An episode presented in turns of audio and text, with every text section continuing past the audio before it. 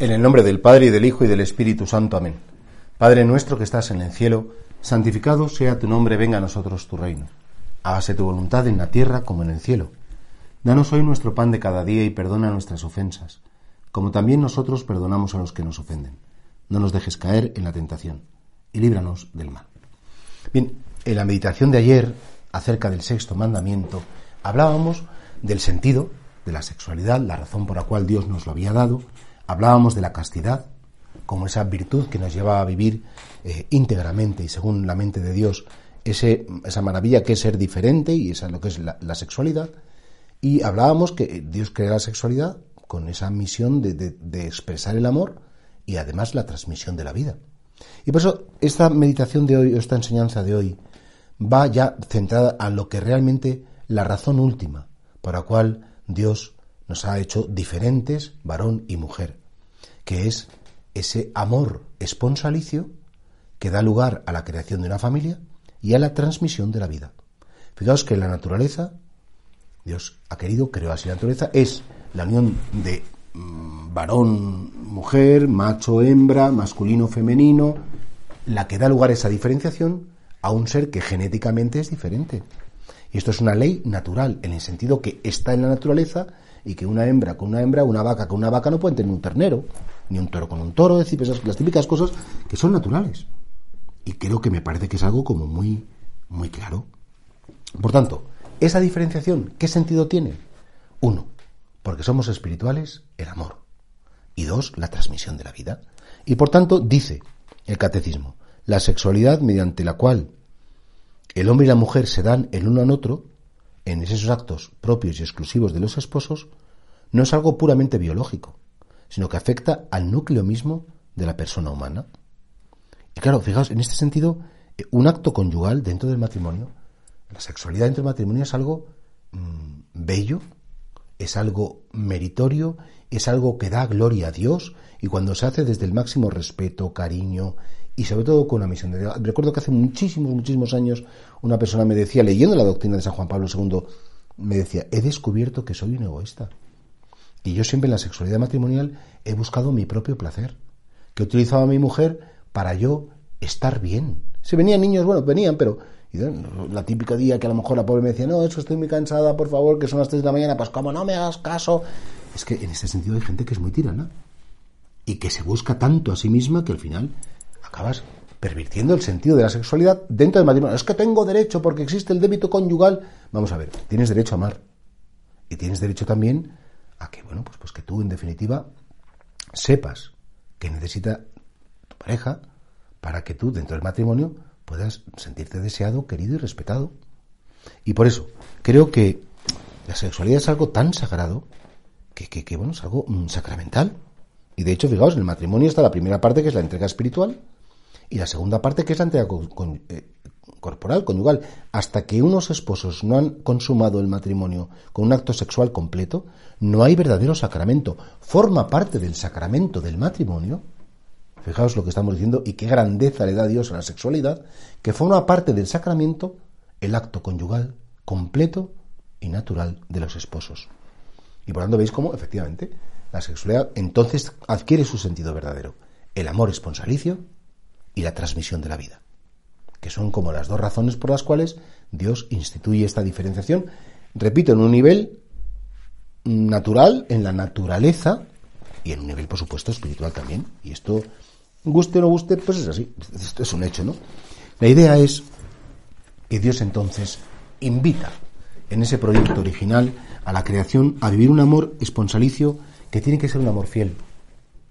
Claro, es, el matrimonio constituye una comunidad de vida y amor conyugal fundada por el Creador, provista de leyes propias, se establece una alianza mediante un consentimiento personal e irrevocable.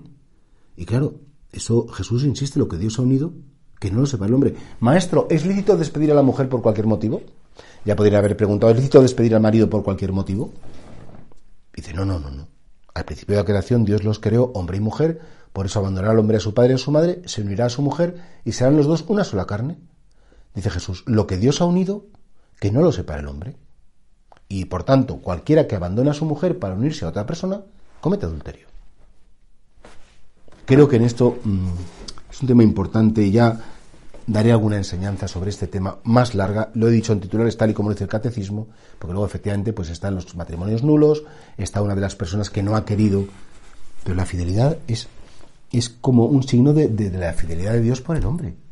Decía San Juan Pablo II que la fidelidad es el nombre del amor en el tiempo. Cuando han pasado los años, hemos pasado las crisis, nos hemos peleado, nos hemos decepcionado, nos hemos arreglado, y yo he luchado por mantener vivo el amor, y te sigo queriendo, eso es la fidelidad.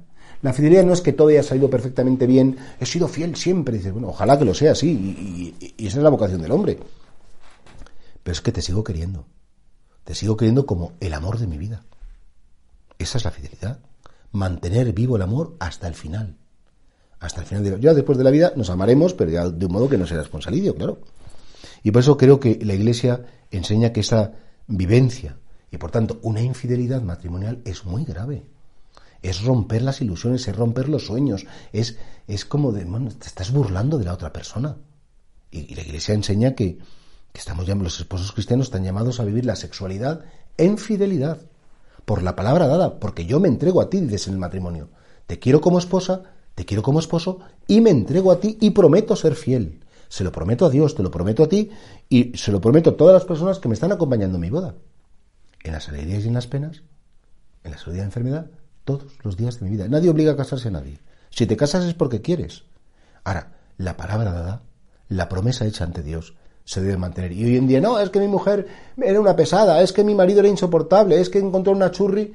Digo, mira, déjate de historias. Has cometido una falta grave porque no has querido, no has sabido eh, vivir una... Hay mucha gente, por desgracia, fijaos aquí en la parroquia, cuánta gente separada hay, pues muchísima. Y que les han separado, y bueno, de repente me encuentro un día con que la persona con la que estoy casada me dice que ya no te quiero, que te quedes ahí, que es que no me gustas, no me ilusionas. ¿Pero qué es esto? Y sobre todo cuando hay niños de por medio me parece que ya es un horror. Pero en fin, la fidelidad sigue siendo un valor esencialmente natural y en nuestro caso además sobrenatural. El amor de los esposos es la primera razón, un amor que hay que cultivar, un amor que por medio de la sexualidad, un matrimonio que no tiene relaciones sexuales es un espanto. Porque claro, es que yo tengo que decir que te quiero con mis palabras, ¿sí? Primero con mis palabras, pero también con mi cuerpo. E, e, e, es algo necesario. Una caricia, un beso. La sexualidad no solamente la pura genitalidad, son muchas más cosas. Y eso si no se da dentro del matrimonio, pues claro, efectivamente muchos matrimonios hacen agua. No por esto, por otras cosas, pero se manifiesta en esto. Hay que, tener un equilibrio necesario. Ahora, dicho lo cual, el segundo fin del matrimonio es la transmisión de la vida. La fecundidad, que es un don de Dios, es también un fin del matrimonio. Y claro, eh, eh, eh, el niño no es algo que viene añadido de fuera, sino que el niño es la consecuencia, la nueva vida es la encarnación de nuestro amor. Nuestro amor que es espiritual y que es corporal, se convierte en un ser distinto a nosotros. Porque nos amamos, existe un ser. Y por eso, claro, el plan de Dios es que toda vida humana debería nacer del amor de un hombre y de una mujer. No de una equivocación, no de una noche loca, no de una violación, no de una inseminación porque me, mm, deseo ser madre y es mi instinto y que me pongan un chico rubio con los ojos azules. Solo el origen de la vida tiene su, fundamento en el amor. Y todo lo que no sea eso se sale del plan de Dios. Y por tanto la Iglesia en esto no tiene ningún pudor. Es decir, los niños tienen que nacer dentro del matrimonio como la encarnación del amor de un hombre una mujer. Y claro, el matrimonio cristiano está abierto a la vida. y abierto a la vida es que, bueno, pues hay que vivir una paternidad responsable. Que la paternidad responsable no es decir que mi hijo tenga muy buen colegio, que tenga todo muy bien. No, la paternidad responsable es decir, bueno, quiero ser generoso con la vida, los hijos que yo pueda tener, no por criterios económicos, sino por criterios, bueno, pues a veces de salud, de sentido común, pero siempre de generosidad. Hay que decir cuántos hijos, los que Dios tú vayas viendo en conciencia con tu marido, con tu mujer, que debéis y podéis tener.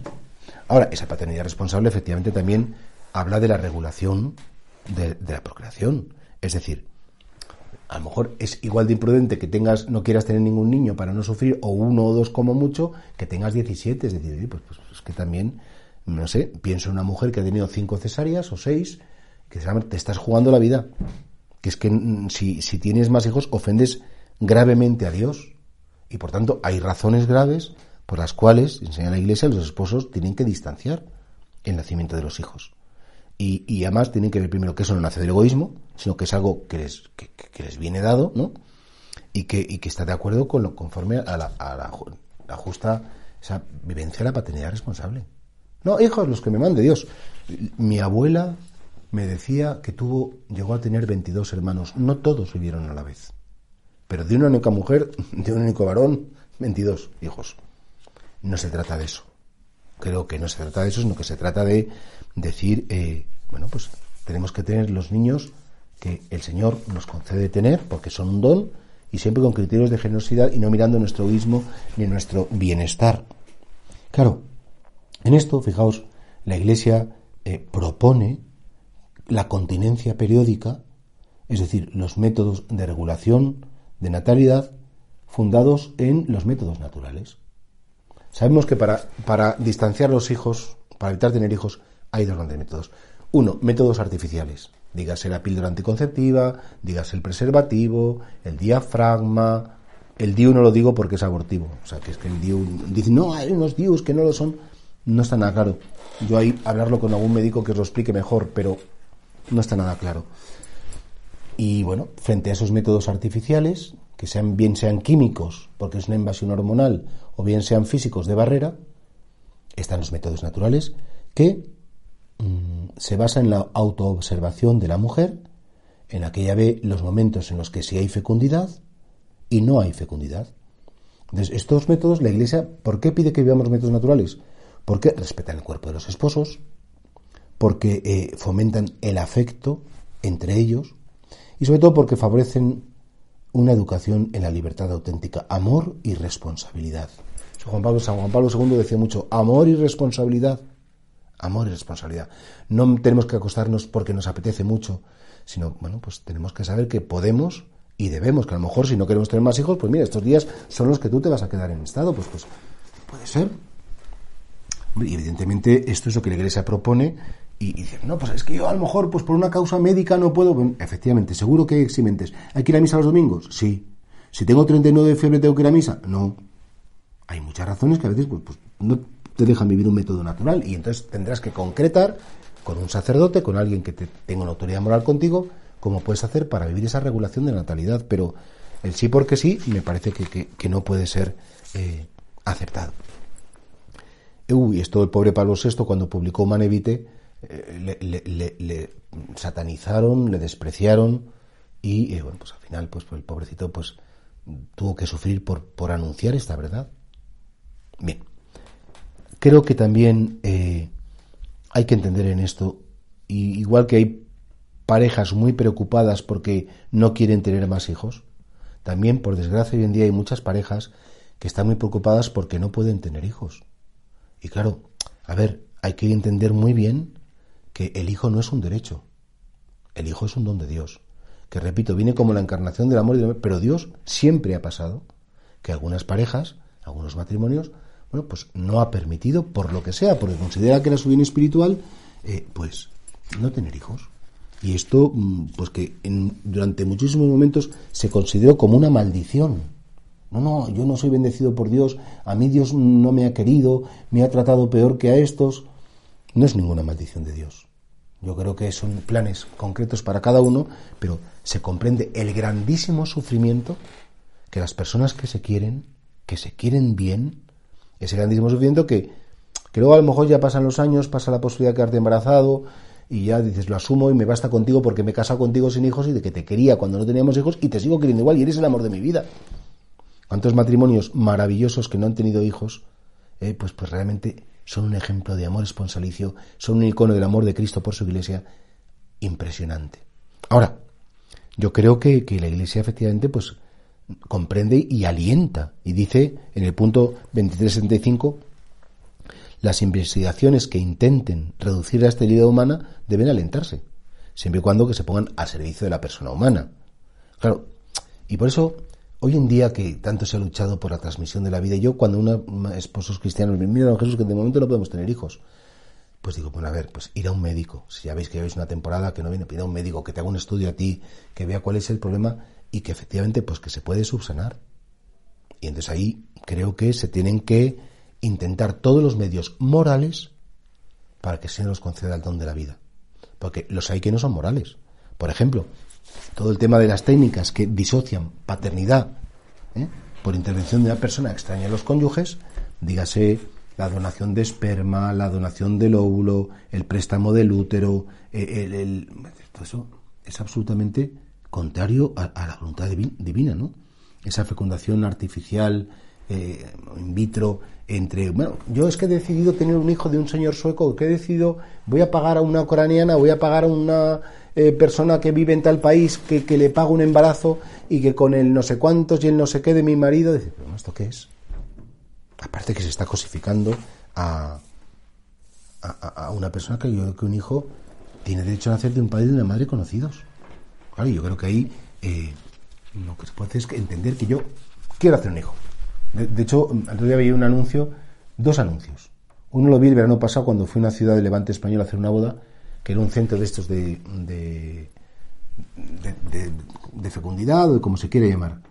Y ponía, salió una, pareja con un bebé y dice, si no te vas con el hijo, te devolvemos el dinero. Y dije, esto es como prica. Es decir, o como una gran superficie comercial, que si no te, no te gusta, no te hacen el hijo, o sea, que pagando tienes un hijo y que si no te devuelven el dinero. Pero, ¿esto qué es? ¿Cuántos cientos de miles de seres humanos congelados por la fecundación in vitro? Eso es gravísimo. Claro, ahí tenemos que ser como muy, muy claros, ¿no? Ay, me hace la fecundación in vitro porque como no puedo tener hijos, me han dicho los médicos, bueno, hay otros, hay otros métodos como puede ser la, fecundación asistida, en la cual, pues, el, si el, esperma del varón pues, pues se centrifuga para que queden los bichitos activos y entonces eso se pone dentro de la mujer y dentro de la mujer, porque se estimula ella también, se puede hacer el nacimiento de la vida. Fundación in vitro, la Iglesia enseña que, a ver, aunque estén practicadas dentro de la pareja, dentro de un matrimonio, cuando realmente no es fruto de, una, de un acto de amor, cuando además hay una eh, eh, congelación de embriones que al final resulta que es abortiva porque, porque se desprecian y se desechan los embriones congelados que no se van a implantar. Y además hace esa microinyección por la cual eh, el, no es la naturaleza la que elige cuál es el más adecuado, sino que es un médico al azar, porque no sabe el espermatozoide que violenta la membrana e introduce para que se produzca la mitosis celular. Me parece que eso es como violentar muchísimo la naturaleza. Y claro, no se puede jugar tampoco con la naturaleza. Hay, mm, hay muchos métodos hoy en día y sobre todo en las clínicas cristianas y yo a los que puedan, a los que no puedan tener hijos, pues, pues evidentemente yo estaría encantado de hablar con ellos o de remitirles a tantos ginecólogos cristianos que están luchando por hacer posible la llegada de la vida dentro de una moralidad y no a cualquier precio y no jugando con otras vidas humanas. Porque el hijo no es un derecho, el hijo es un don. Y evidentemente el Evangelio enseña, lo he dicho antes, que la esterilidad física no es una maldición, los esposos que una vez que han agotado los recursos legítimos, morales, para tener hijos, ven que no pueden tener, digo, pues, pues, pueden a lo mejor adoptar niños, pueden dar a su vida un sentido, el tiempo que dedican a sus hijos lo pueden dedicar a instituciones, a realidades, en los que ellos también de algún modo transmiten su vida, la están transmitiendo, están dando vida a otros seres humanos que la necesitan. Y por tanto creo que esto es algo que, que los cristianos tenemos que también no meternos en esa especie como de, fábrica de seres humanos. No, yo lo hacía con una buena intención, le voy a dar una buena familia, así lo que quieras, pero el fin no puede justificar los medios. Y esto es un principio moral que tenemos que tener como muy claro. A la vez, mirar, yo, pues qué queréis que os diga, cuántos matrimonios conozco que no lo sabían, no lo tenían claro, han dudado, y dicen, joder, resulta que la que no tiene fe y tal, se hace todos los hijos que quiere, y nosotros que tenemos, a veces hacen cosas y luego, pues mira, ahí está la criatura, que es una bendición de Dios, pues te confiesas, y fatal, pero en fin. También hay que ser, como en este sentido, comprender mucho los deseos mm, bonitos, ¿no? De querer ser padre y querer ser madre, y cómo esa frustración de los deseos a veces te puede tomar decisiones que, no sé si las has pensado bien o mal. Pero esto es lo que enseña la Iglesia. Y aquí estamos no para decir opiniones personales, sino que enseña la Iglesia. Eh, el último tramo de esta meditación, yo creo que se trata de también cuáles son las ofensas al matrimonio. La primera ofensa al matrimonio es que aunque el catecismo no lo dice eh, eh, expresamente, es el maltrato del cónyuge. Ofende gravemente, gravemente que tú a tu marido o a tu mujer lo maltrates, que lo desprecies. Y no te digo nada, nada lo que es la violencia de género. ¿eh? Que pegues a tu mujer, que, que, la, que la insultes, que la trates como si fuera una cosa. Eso, me parece tan, tan espantoso. no, siempre ha habido, los, señores pegan a sus señores. pues, pues es que es que es como si me dices que siempre hemos matado a, a, los enemigos. Pues, pues es que mm, me parece que siempre ha ofendido gravemente a Dios. Y siempre le va a ofender. Y creo, yo a mí cuando me dicen, oye, don Jesús, ¿me puedo divorciar? Digo, hombre, a ver, por gusto, porque te vas con otro, no. Pero cuando realmente eh, la razón de tu divorcio es que tienes una persona que la vida con él es un infierno, porque, porque está a todas horas insultándote, o está bebiendo, está drogándose, está maltratando a los niños, pues, pues es que claro que sí, Dios no quiere que te tritures, que pierdas tu dignidad, que tus hijos pierdan la dignidad. Y por tanto, la mayor ofensa me parece es la ofensa del maltrato a la otra persona. Y, no digo el maltrato solamente de los hombres a las mujeres, que por desgracia es el más rápido, sino también que hay muchas mujeres que tienen a sus maridos machacados, pa, pa, pa, pa, pa, que no les dejan pasar una y que dicen, mira, hombre, pues, pues, y, hay maltratos físicos y hay maltratos también verbales. El maltratador siempre desprecia al maltratado, lo humilla y le hace creer que todo lo que sale mal es por su culpa y le crea una especie como de psicología de maltratado que yo la conozco mucho aquí en la parroquia, por desgracia. Y yo, pues cuando hay maltrato, yo siempre recuerdo que la iglesia no pide ¿eh? que tienes que aguantar eso. Otra ofensa al, al, matrimonio y a la sexualidad, a la dignidad del matrimonio, es el adulterio. de repente que un señor casado o que una señora casada, pero vamos, por desgracia es más frecuente con los señores, porque hay señoras, claro, eh, eh, pues que de repente está casado felizmente con dos o tres niños y de repente aparece una compañera o una amiga o no sé cuántos y ¡ay, qué gracia! Y te vas con una churri porque es 20 años más joven que tu mujer y porque no te regaña porque lleva los zapatos sucios. me parece tan absurdo, tan injusto que tú hayas dejado al pobre de tu marido con los niños que tú te quieras realizar como señora. Porque es que esta señora es más mono y más simpático y me da mejor. Y me parece que es una injusticia gravísima. Y sobre todo en los matrimonios en los que hay niños, me parece ya el colmo de lo peor. Se añade gravedad. ¿Por qué? Porque dices, mira, que, que tú no puedes amargar la infancia a tus hijos. Que tú no puedes decir, rompo un matrimonio porque estoy más a gusto contigo. Entonces, no. Hoy, hoy en día la gente dice, no, no, yo, aunque esté casado, los amigos nos hemos ido de cena de, cena de fin de curso, hemos acabado todos con unas señoritas entretenidísimas haciendo lo que nos diera la gana. Bueno, ¿esto qué es? Y, sobre todo también esas especies de como de relaciones, de amistad, de confidencia entre compañeros de trabajo. Un varón no tiene su mejor amiga la que le cuenta todo. Tu mejor amiga es tu mujer, y si no, tu mejor amigo. Y una señora no tiene el mejor amigo para contarle sus problemas porque eh, lo lógico es que acaben enredados. Y es que esto es como muy de tontos, ¿eh? Pero que, a ver, hay mucha lagarta suelta, ¿eh? Esto hay que decirlo a los maridos ingenuos. Y también hay mucho buitre suelto que va detrás de, lo que es la, la, la, la caza, ¿no? Y la captura. Y ahí pues es, lógico que tenemos que tener cuidado y tenemos que tener pues, pues como una, una claridad mental muy grande. El adulterio, y es una injusticia gravísima contra la mujer y contra los niños. El divorcio, cuando es realmente el divorcio es fruto pues de un capricho. Ay, que es que regañamos mucho, ay, que es muy pesado, ay, que es que no soy feliz contigo, es que no me siento realizado, es que he dejado de quererte. Y de repente dices, bueno, pues mira, mm, no me sirven las excusas, en el fondo el divorcio es una ofensa grave a la natural. Y una persona casada por la iglesia tiene un vínculo indisoluble. Dice, no, me divorcio y me vuelvo a casar por lo civil. Tu matrimonio civil, no siendo que sea una causa de nulidad tu matrimonio anterior, pues realmente ante la iglesia, ante Dios, no tiene realmente un grandísimo valor. A no ser que tú tuvieras la clarísima certeza de que, bueno, pues, pues que, ese matrimonio anterior no tenía ningún valor. Vamos a ver. Y aquí también habría mucho que matizar. Yo no veo, me parece más maldad que una persona que ha estado sufriendo en su matrimonio, que le ha pasado fatal, que ha estado con un trastornado o una trastornada que le ha hecho la vida imposible. De repente, claro, tiene que separarse, porque a veces te tienes que separar. El Código de Derecho Canónico, en los cánones 1151 a 1155, pone los casos en los que los cristianos deben separarse. O sea, que no es una invención mía. Ahora, y encuentras una persona que realmente es feliz, pues claro que comprendemos todos. Ojalá que seas feliz, pero entonces tendrás que tener esa honestidad de ir a la iglesia y decir, ¿por qué mi matrimonio no ha salido bien? Y entonces es lógico que puedas pedir la nulidad matrimonial para poder vivir una pareja y una vida nueva y una segunda oportunidad, una importante oportunidad con una persona que sea efectivamente equilibrada y capaz. Y por tanto, muchas veces uno de los cónyuges es víctima, es víctima inocente del divorcio, porque bueno, pues, pues porque la otra parte te ha abandonado, te ha dejado, te ha machacado, y dices, bueno, pues pues ahí, pues tengo que, tengo que, que aceptar una situación, ¿puedo rehacer mi vida?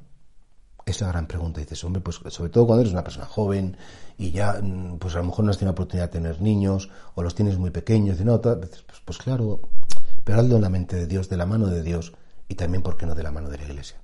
Habría mucho que matizar también en este tema, pero pienso que, está claro que, vivimos una cultura de, una facilidad para romper los vínculos matrimoniales que a mí me parece que no es voluntad de Dios que a la primera de cambio me divorcie eso es un inmaduro. Y si te has casado con una persona inmadura, pues evidentemente tu matrimonio es nulo, porque la inmadurez impide la libertad.